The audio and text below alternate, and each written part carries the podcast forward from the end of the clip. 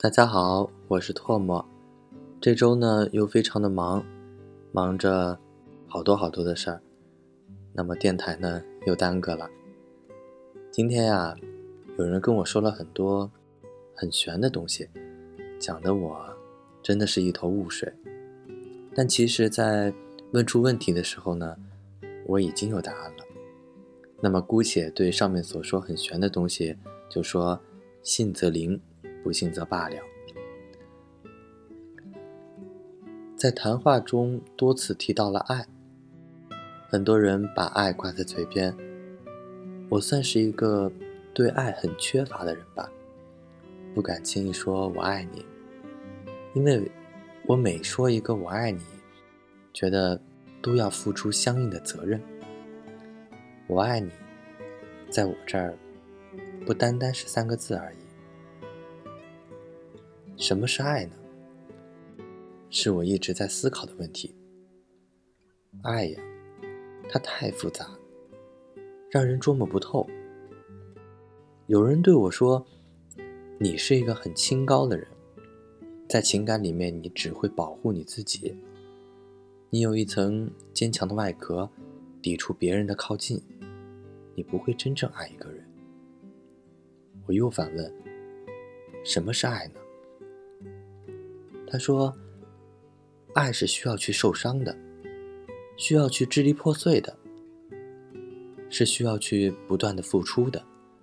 爱是需要敞开胸怀去认清自己的。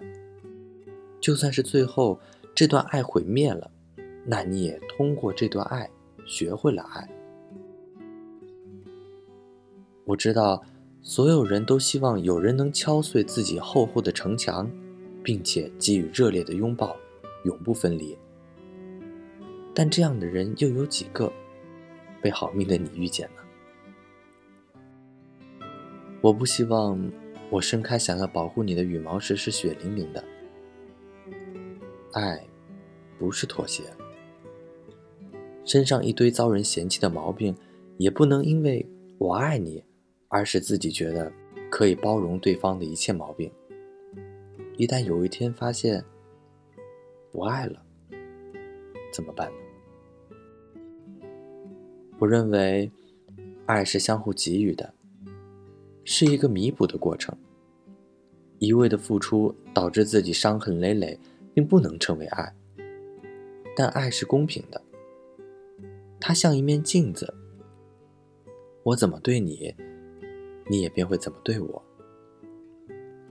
爱人七分足矣，剩下三分爱自己。